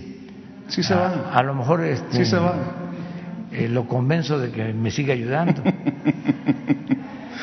Oiga, eh, presidente, otro caso que quiero exponerle. Hace unos días usted abordó el tema de Carlos Romero de Champs usted confirmó nuevamente que no hubo un pacto o un acuerdo con Carlos Romero de Champs.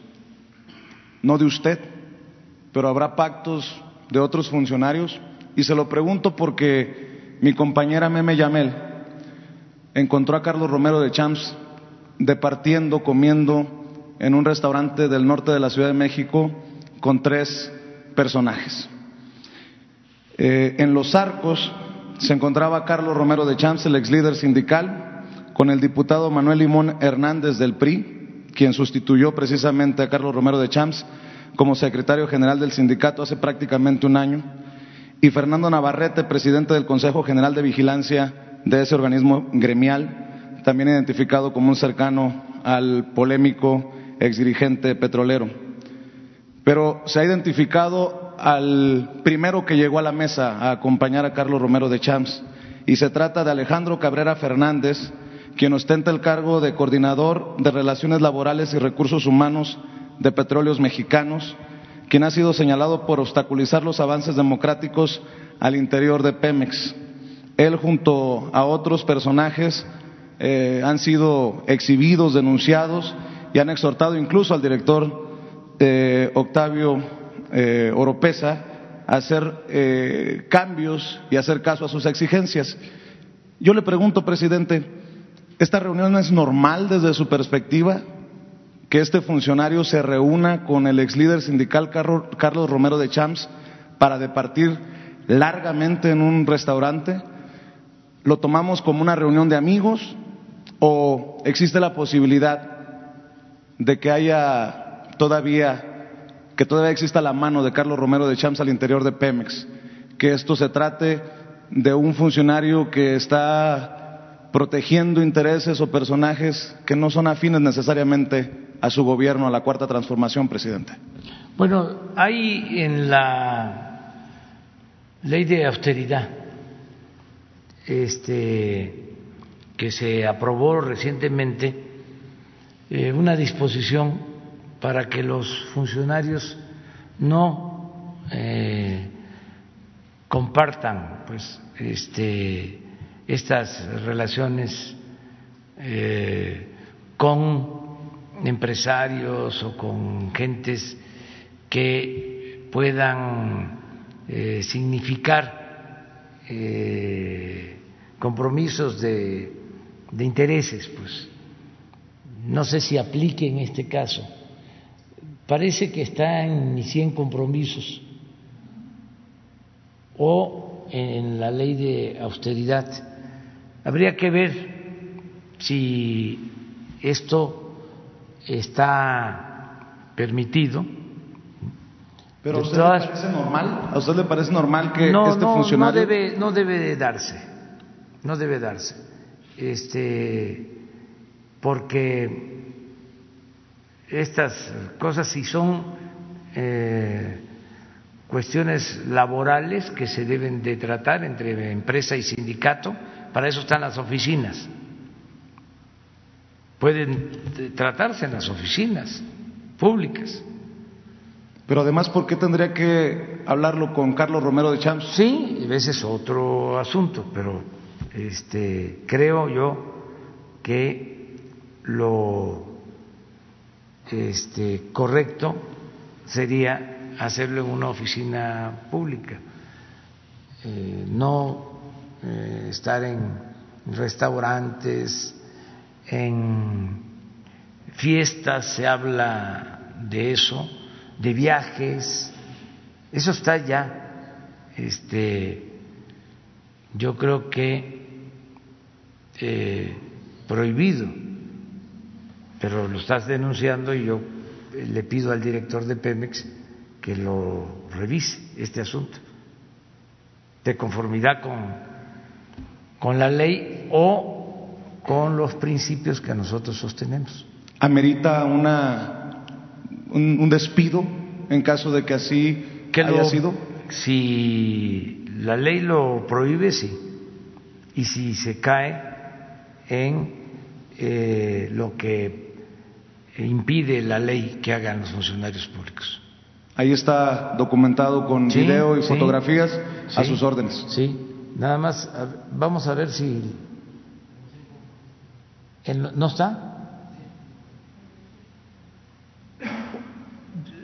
Yo recuerdo haberlo escrito, pero no sé en dónde, si está, yo creo que está en la ley de, de austeridad republicana.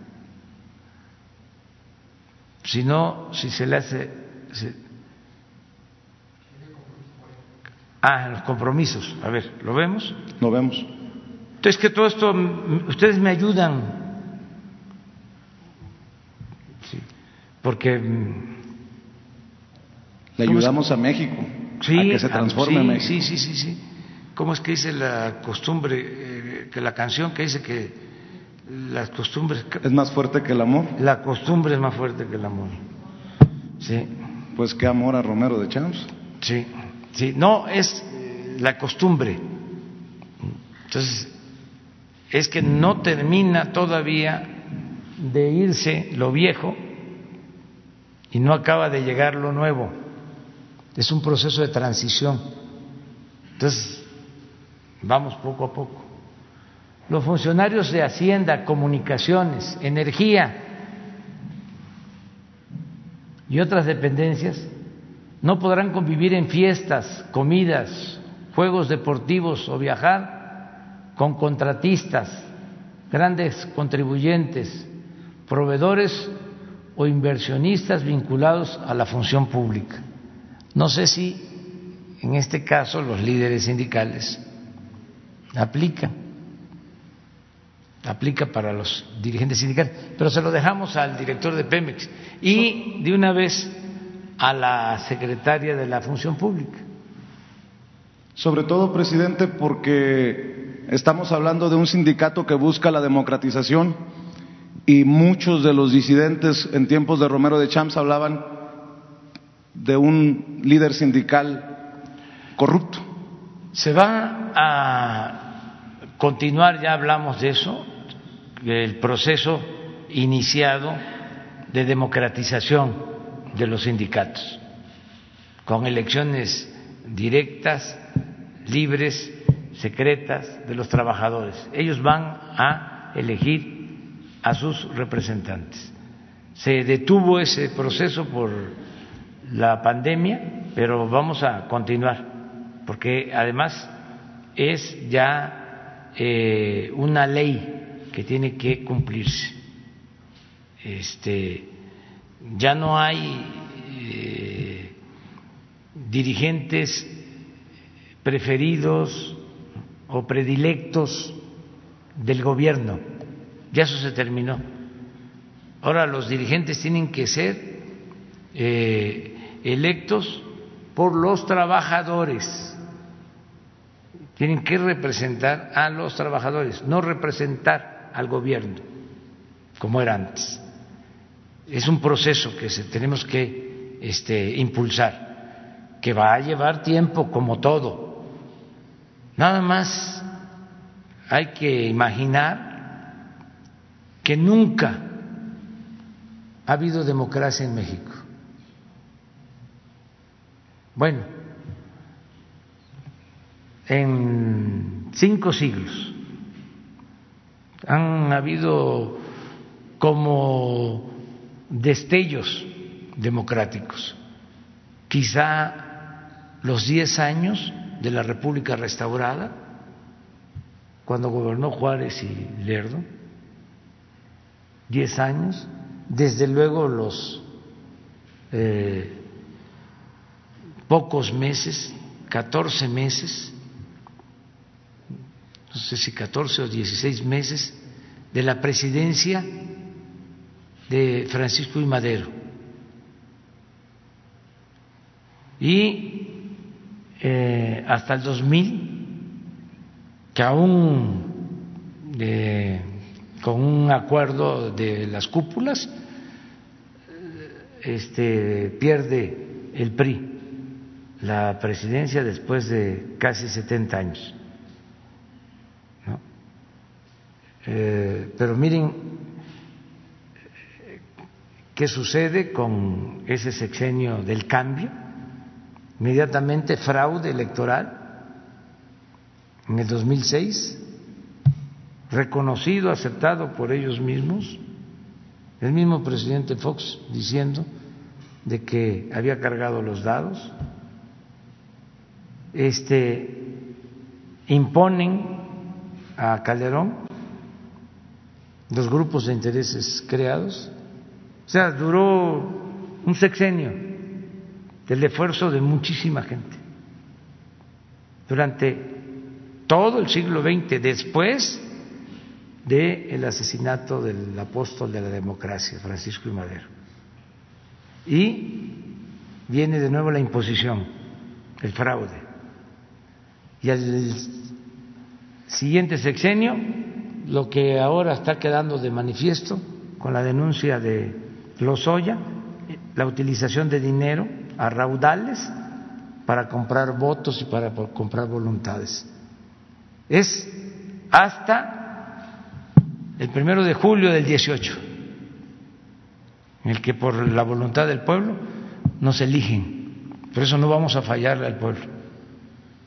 Pero imagínense cuánto tiempo, son tres siglos de dominación colonial sin democracia.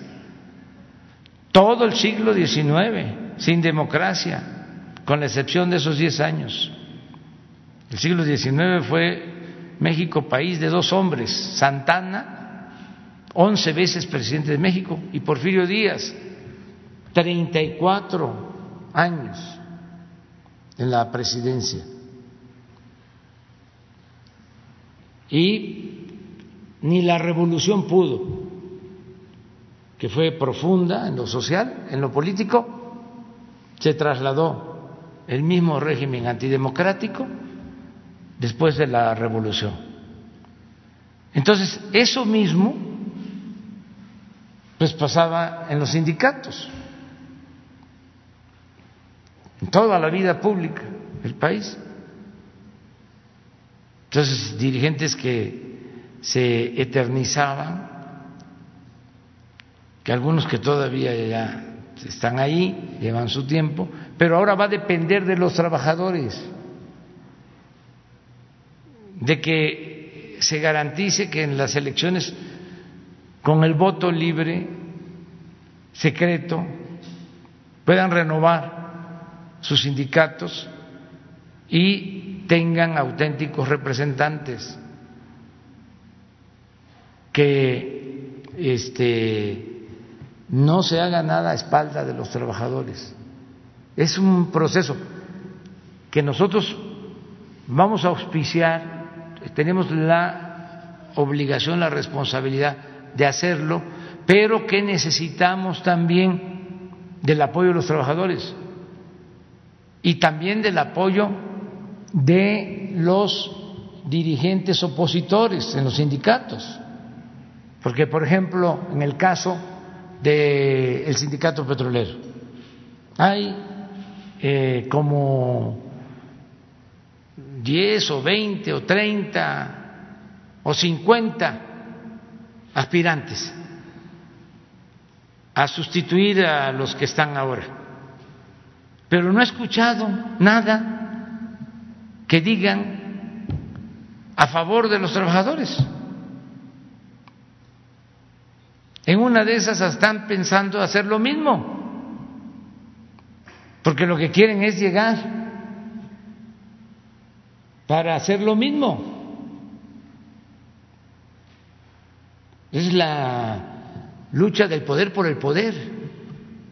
¿Y dónde están los ideales? ¿Y dónde están las propuestas en favor de los trabajadores? ¿Conoces tú a un dirigente opositor del sindicato petrolero que tenga una propuesta o que haya dado a conocer un plan en favor de los trabajadores para que en el caso de que él gane como secretario general cambie la vida interna en ese sindicato y se mejoren las condiciones de los trabajadores petroleros? Yo he entrevistado a algunos, pero ya les puso la vara alta, Ah. así que lo están escuchando seguramente. Bueno, bueno. Sí, porque nada más están ¿sí? este, en la lucha por el cargo y no piensan en los trabajadores. Eso es lo mismo que sucede en otros terrenos, en el eh, campo, en el terreno de los partidos. Ese es el poder por el poder, el quítate tú porque quiero yo. ¿Y dónde están los ideales? ¿Y dónde están los principios? ¿Y dónde está el amor al pueblo? ¿Y dónde está el compromiso de trabajar por el pueblo? Puro oportunismo, puro individualismo, Pedrada, pura politiquería. Pedrada también para Morena. aplica para todos, aplica para todos. O sea, este, ahora el actor principal de la vida pública de México es el pueblo. Nada de que el pueblo no existe, nada de que la política es asunto de los políticos. No, la política es asunto de todos. Nunca más excluir, marginar al pueblo. No estar pensando de que el pueblo es manipulable, el pueblo es tonto. No, tonto es el que piensa que el pueblo es tonto. La gente ahora es la que decide, es la que manda. Y eso es lo que debe de eh, eh, prevalecer en la vida pública. Entonces, es, sí, eh, que ya no estén líderes eh, que no están a la altura de las circunstancias o que no defienden a los trabajadores o que eh, no actúan con integridad, de acuerdo, pero los que van a sustituirlos eh, hacen el compromiso de ya no hacer eh, lo mismo, de actuar de manera diferente, o es la misma inercia de decir, es que ya ahora es la oportunidad de que se vayan estos para que lleguemos nosotros.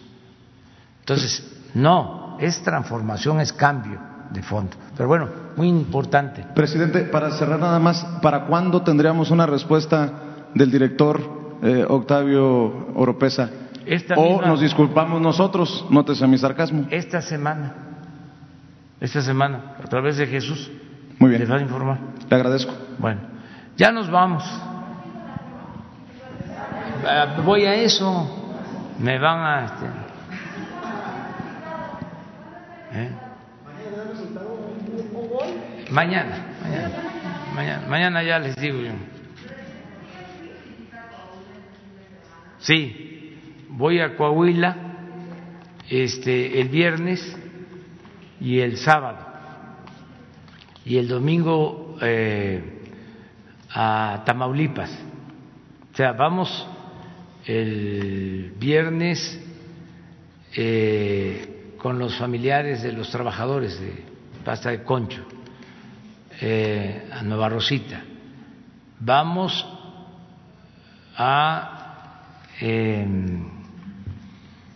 Piedras Negras. Vamos a estar en Acuña y vamos a estar en Nuevo Laredo. Ese es el programa eh, en general, desde el viernes hasta el domingo. Nos toca esa región del país. Bueno, nos vemos.